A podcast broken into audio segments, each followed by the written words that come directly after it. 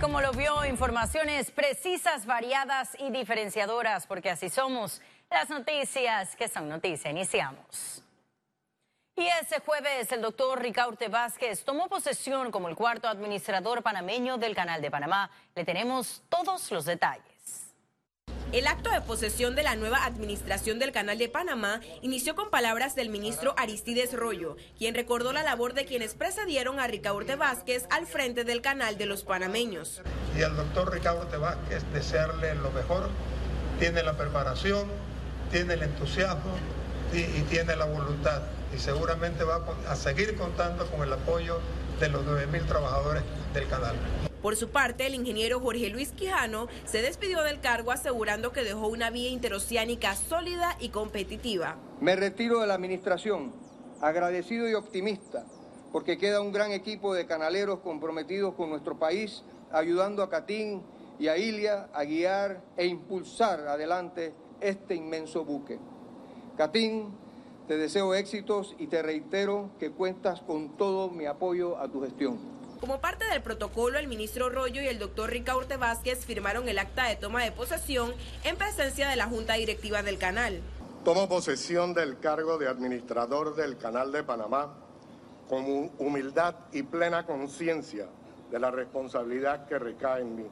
Ustedes cuentan con mi total compromiso y entrega a la tarea de dirigir la empresa que representa la nacionalidad panameña en la ceremonia participaron miembros del gremio empresarial quienes reconocieron la capacidad de Vázquez para el cargo. Que el administrador Vázquez tiene toda la capacidad para poderlo hacer, pero necesitamos el apoyo, necesitamos el entendimiento de los ciudadanos, del gobierno nacional, de que el canal es más que solamente tránsito de barcos. Así que el reto fundamental que va a tener el administrador, el doctor Vázquez, va a ser el tema y lidiar con el tema del agua. Estamos seguros de su capacidad, no creemos que va a haber eh, un mayor problema y lo va a hacer exitosamente. Ciara Morris, Econews.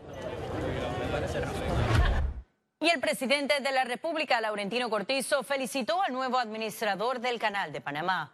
El presidente invitó al doctor Ricaurte Vázquez a trabajar en la conquista de la sexta frontera, que busca superar la pobreza y falencias socioeconómicas a nivel nacional. En un comunicado, Cortizo manifestó el mejor de los deseos en esa nueva empresa que emprenden hoy. Tanto a Vázquez como la ingeniera Elia Espino de Marota, quien asumirá a partir de enero del 2020 el cargo como subadministradora del canal.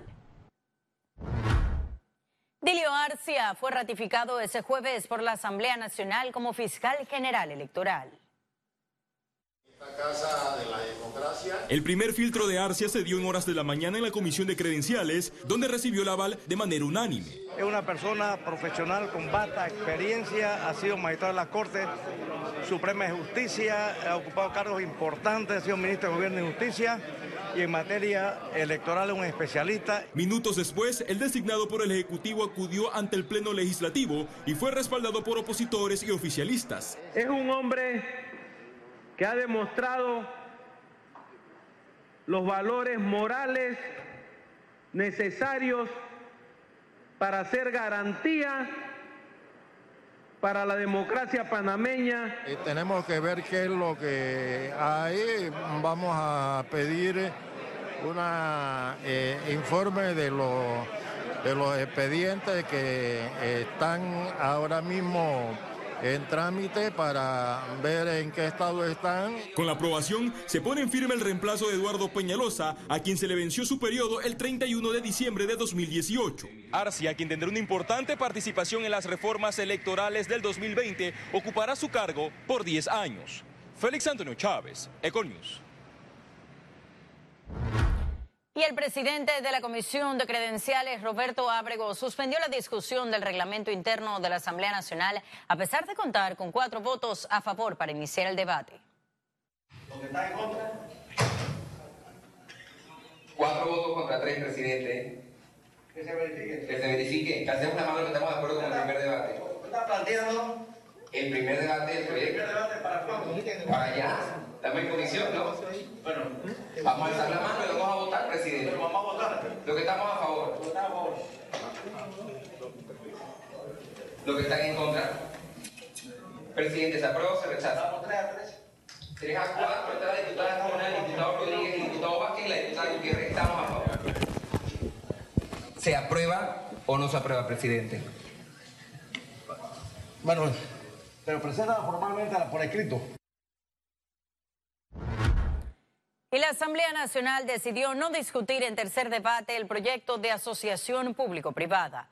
El análisis que aparecía en agenda fue postergado para la próxima semana en medio de críticas por las modificaciones aprobadas por los diputados donde eliminaron la inhabilitación de empresas corruptas, avalando además la inclusión de un representante del órgano legislativo a la junta directiva de la asociación público-privada. Yo creo que realmente eh, lo que se ha buscado allí es saber que el órgano legislativo tiene presencia en un instrumento jurídico tan trascendente como este. Eh, le digo algo, ese instrumento es la esperanza en gran parte del gobierno actual de mejorar, estimular eh, las inversiones frente al colapso en que estamos viviendo desde el punto de vista económico. Y, y ellos buscan realmente estimular al inversionista privado a de ver si con la estructura del Estado ellos se animan a hacer inversiones en proyectos de diversa naturaleza. Economía. Autoridad del Canal de Panamá entregará a Mi Ambiente los estudios sobre reservorios de agua a finales de este año. La Autoridad del Canal de Panamá es contratista del Ministerio de Ambiente para realizar estudios del potencial hídrico en la cuenca de Río Bayano, en la cuenca de Río Indio, en algunas cuencas en Azuero como La Villa, Santa María, Parita, Perales. Los estudios avanzan a buen ritmo, van a ser terminados probablemente a finales de este año y el próximo año 2020 la Autoridad del Canal de Panamá entregará al Ministerio de Ambiente para que el Ministerio de Ambiente a su vez en el Gobierno Nacional haya una discusión el Ministerio de Economía y Finanzas, MEF, presentó en el Pleno de la Asamblea Nacional la reforma a la Ley de Interés Preferencial y del Código Penal. Héctor Alexander, ministro de Economía y Finanzas, presentó ante el Pleno de la Asamblea Nacional la modificación de la ley de intereses preferenciales. Alexander dijo que con la creación de los nuevos tramos el objetivo es reactivar la construcción de viviendas en el rango de 120 a 180 mil balboas. Además, presentó ante el Pleno el proyecto de ley mediante el cual modifica el artículo 288 del Código Penal sobre sanciones por delitos fiscales y lavados de activos. Conexión Financiera. Los tiempos cambian, las industrias se adaptan y también avanzan. Y la fuerza laboral es lo que analizará nuestro experto en el tema, Carlos Arauja. Adelante, Carlos. Así es, Astrid. ¿Y qué de la fuerza laboral? De la gente. En recientes semanas hemos venido analizando los potenciales cambios en industrias que quizás se han estancado en el tiempo, como el sector financiero, el bancario tradicional o las tradicionales rutas comerciales. Pero, ¿y la gente? El perfil del trabajador también ha evolucionado. Y no tener esa claridad pues convertirá en un imposible la tarea de reclutar y retener al mejor talento. El trabajo por cuenta propia, conocido como el freelance, se ha generalizado y ha crecido de manera relevante. Emplear a este tipo de trabajadores, dependiendo de la industria, podría ser de increíble valor agregado para empresas que sepan tratar a estos perfiles. El liderazgo corporativo del siglo XXI obliga a una constante adaptación a cambios, incluyendo la dura aceptación de la ambigüedad, por un lado, y de la incertidumbre, pero que sepan manejar conceptos como inteligencia emocional y otras tendencias tecnológicas. Las organizaciones se ven forzadas hoy a actualizar modelos y que el diseño de trabajo vaya de la mano de las recompensas, ya sean monetarias o de otro tipo. Las empresas requieren una cultura que incentive el aprendizaje continuo y el enfoque a ayudar a personas a que identifiquen otras áreas de mejora y oportunidad. Las organizaciones deben ofrecer a sus trabajadores todo tipo de oportunidades a todo nivel y no solo a gerentes o personal clave. Todo esto nos lleva a concluir que la tendencia de cambio en profesiones, trabajos y oportunidades inevitablemente tocará el entorno educativo, el humano y el de gestión de este talento. Lo único constante hoy día es precisamente el cambio recurrente, hasta en cómo manejamos lo humano. Muchísimas gracias, Carlos, por este informe completo y por acompañarnos aquí en Econews. Ahora sí, ha llegado el momento de conocer un resumen de la jornada bursátil de ese jueves 5 de septiembre. Adelante. El Dow Jones cotizó en 26.728 con 15 puntos, sube en 1.41%. El IBEX 35 se situó en 8.992 con 70 puntos, un ascenso de 1.54%, mientras que la Bolsa de Valores de Panamá se ubicó en 451 con 91 puntos, sube en 0.10%. Ahora veamos en detalle el volumen negociado en la Bolsa de Valores de Panamá.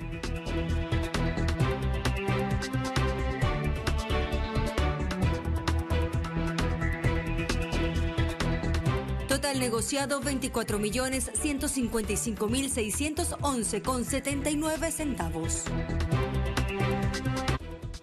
En breve estaremos de regreso con las notas internacionales. Pero recuerde, si no tiene oportunidad de vernos en pantalla, puede hacerlo en vivo desde su celular a través de una aplicación destinada a su comodidad. Por supuesto que es Cable On The Go. Solo descárguela y listo.